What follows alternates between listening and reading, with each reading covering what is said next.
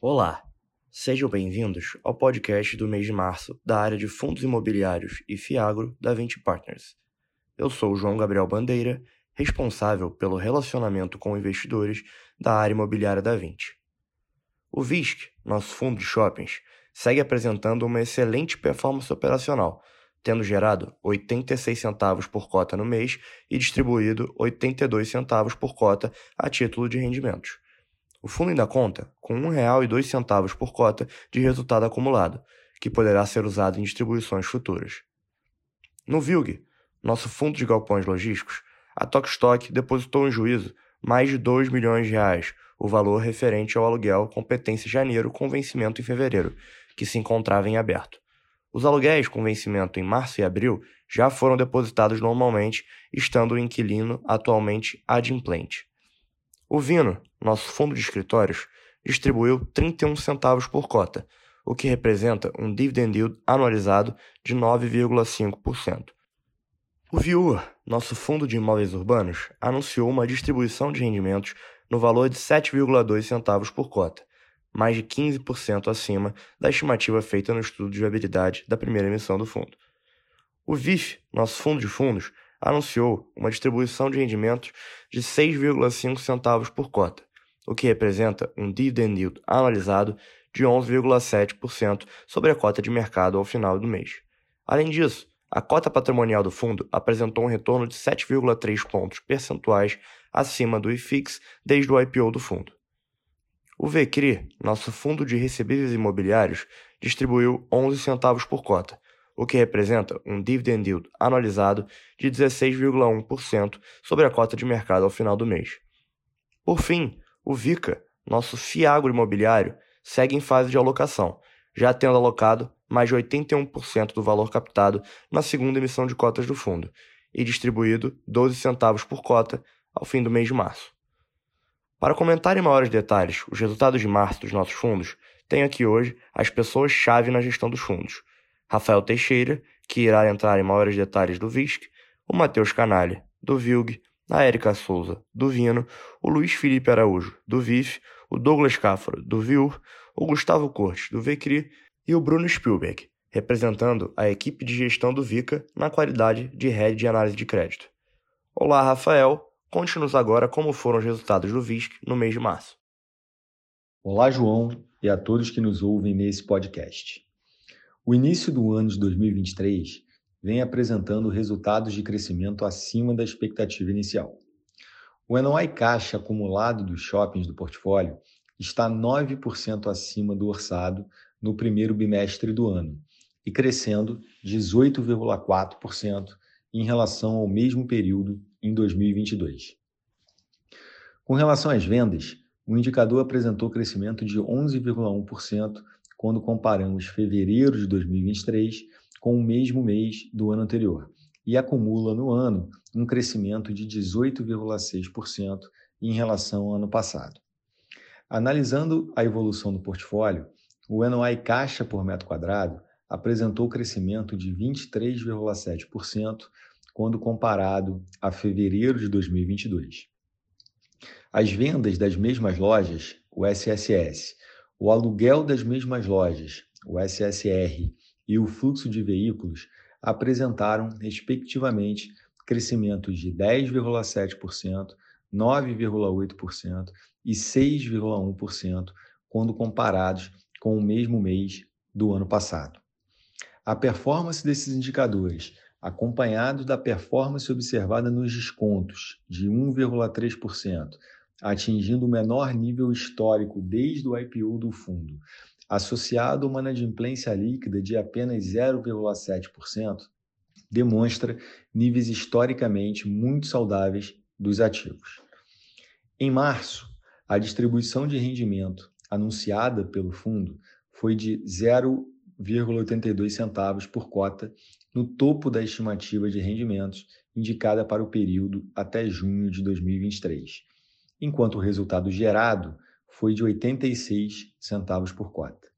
Após essa distribuição, o fundo ainda conta com resultado acumulado não distribuído de R$ 1,02 por cota, que poderá ser utilizado para distribuições futuras. Dando continuidade ao processo de reposicionamento do shopping Praia da Costa, em conjunto com os investimentos comerciais e de infraestrutura que já vêm sendo feitos desde a aquisição do ativo, optamos em substituir a empresa que presta serviço de administração do shopping.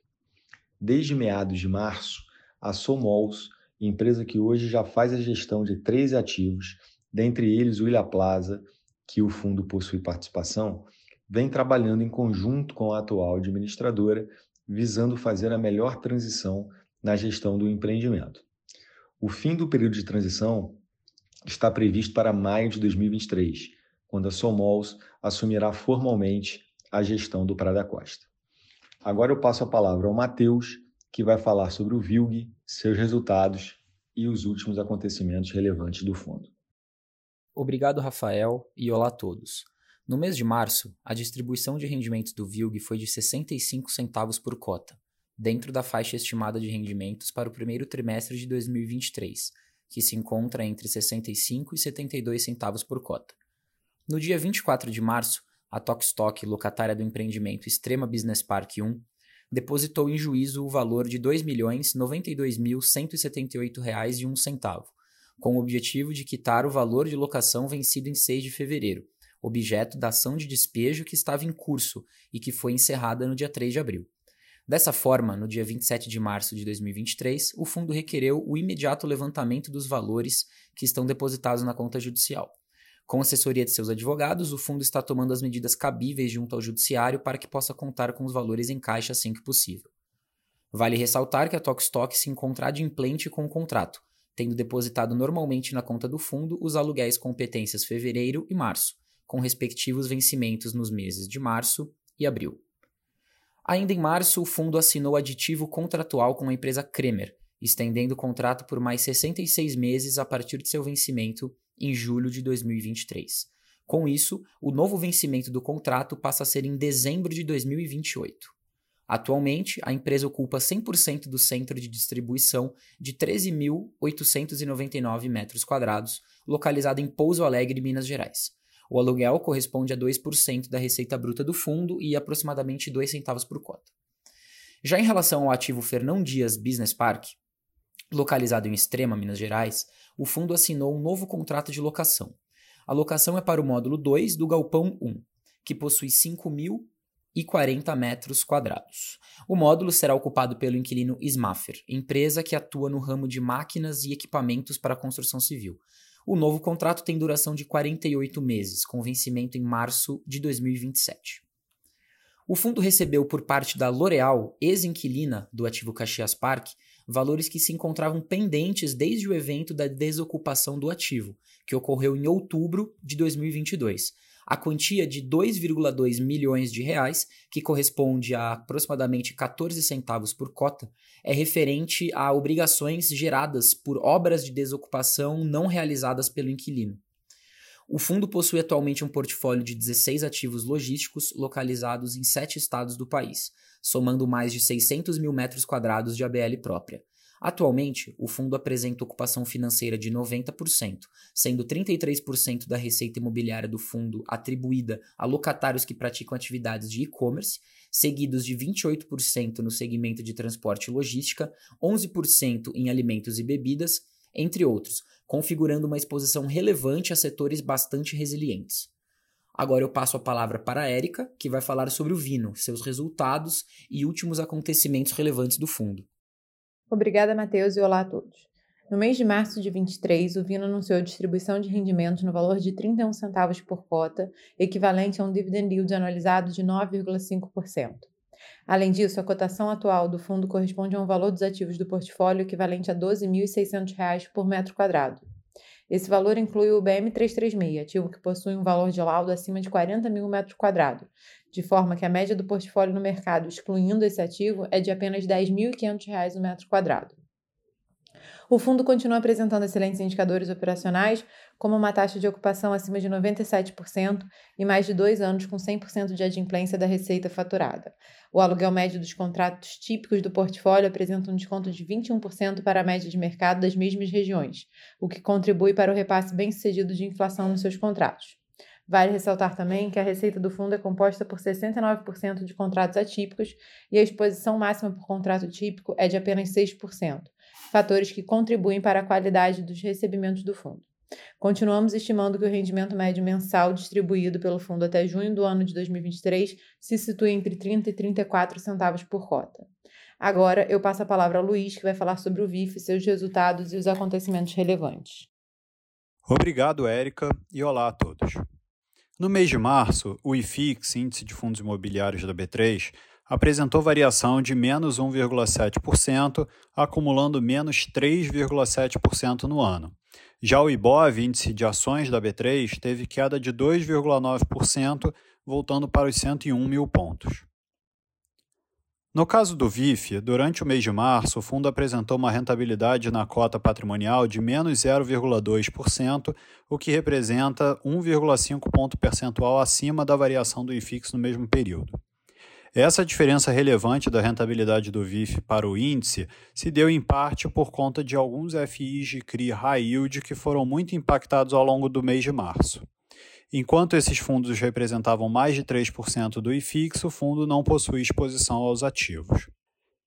A cota patrimonial do fundo encerrou o mês com valor de R$ 8,44, enquanto a cota mercado fechou a R$ 6,65 o que representa um desconto de 21,2% para o valor patrimonial da cota.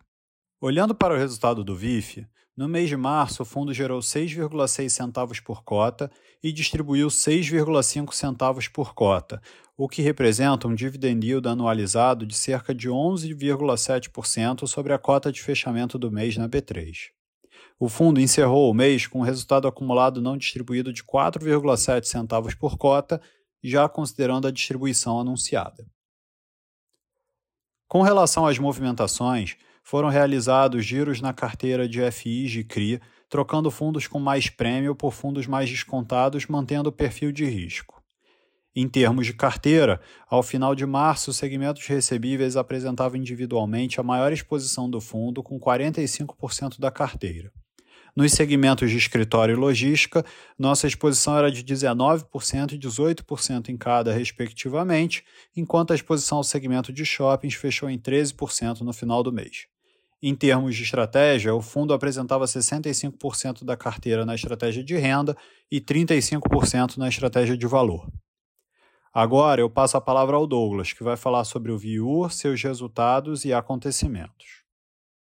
Obrigado, Luiz, e olá a todos. No mês de março de 2023, o fundo anunciou uma distribuição de rendimento de 7,2 centavos por cota, equivalente a um dividend yield anualizado de 14,4%, considerando a cota de fechamento do mês. Desde seu início, o fundo vem apresentando resultados sólidos, tendo gerado uma média de 7,6 centavos por cota e distribuído cerca de 7 centavos por cota. O portfólio do fundo conta com contratos de locação com prazo médio elevado, cerca de 8,6 anos, e conta com cerca de 91% da sua receita de locação atrelada a contratos atípicos, confere ainda mais resiliência e previsibilidade ao resultado do fundo. Na nossa opinião, essas características aliadas ao já expressivo resultado acumulado pelo fundo desde seu IPO colocam o Viur em posição favorável para a manutenção da boa performance apresentada até o momento. Por conta disso, estimamos que o resultado distribuído pelo fundo até maio de 2023 deverá se situar entre 7 e 7,6 centavos por cota. Agora eu passo a palavra para o Gustavo, que vai falar sobre o VCRI, seus resultados e últimos acontecimentos relevantes do fundo. Obrigado, Douglas, e olá a todos. No mês de março, o Vicri anunciou uma distribuição de rendimentos mensais no valor de 11 centavos por cota, o que representa um dividend yield anualizado linearmente de 16,1% sobre o preço de mercado da cota no fechamento do mês, ou 13,2% calculado sobre o preço da cota de emissão no IPO.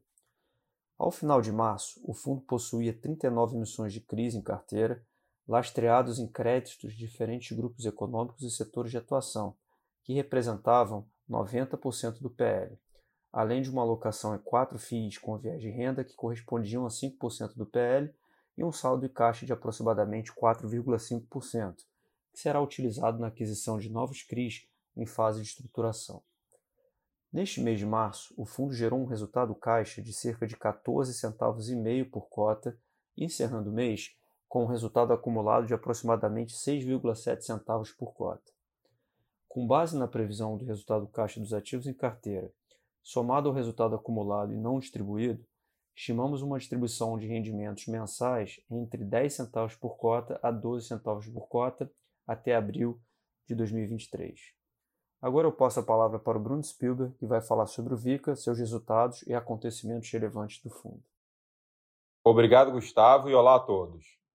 Neste mês de março, o VICA anunciou a distribuição de rendimentos mensais no valor de 12 centavos por cota, o que representa um dividend yield anualizado de 14,4% sobre a cota de emissão. Importante lembrar que esse fundo é certificado e, portanto, não possui negociação das cotas em bolsa e nem oscilação do preço de emissão. O fundo gerou um resultado caixa de 11,4 centavos por cota em março. Ao final do mês, o fundo possuía 23 emissões de CRAs e 3 emissões de CRIs em carteira, lastreados em créditos de diferentes grupos econômicos, que representavam cerca de 81% do patrimônio líquido do fundo, ou aproximadamente 302 milhões de reais. A taxa média da carteira está em CDI mais 4,6% ao ano, com um duration inferior a 3 anos. O patrimônio líquido do fundo no final do mês era de 375 milhões de reais. No mês, o fundo alocou aproximadamente 20 milhões de reais na taxa de emissão de CDI mais 4,25% ao ano no CRA emitido pela AgroGalaxy, uma das principais plataformas de varejo de insumos agrícolas e serviços voltados para o agronegócio brasileiro. Além desta operação, o fundo também alocou 3 milhões de reais na taxa de CDI mais 4% ao ano no CRA emitido pela Agro São José, que tem como foco a exploração agrícola de cana-de-açúcar, laranja e limão, atuando desde 1839 em Rio Claro, no interior de São Paulo, com a administração da família Paula Machado. O fundo também realizou a venda de 3 milhões de reais do CRA da BRF para a reciclagem da carteira, dado o menor carrego desse ativo. Importante observar que o fundo ainda se encontra no período de alocação, buscando a construção de uma carteira diversificada, sustentável e rentável. Agora devolvo a palavra ao João para os comentários finais. Obrigado, Bruno, e muito obrigado pela atenção de todos. Gostaríamos de ressaltar que o nosso canal de RI está à disposição para dúvidas e esclarecimentos. Acesse o nosso site 20fundoslistados.com e receba todas as informações dos fundos em seu mailing. Até o próximo podcast.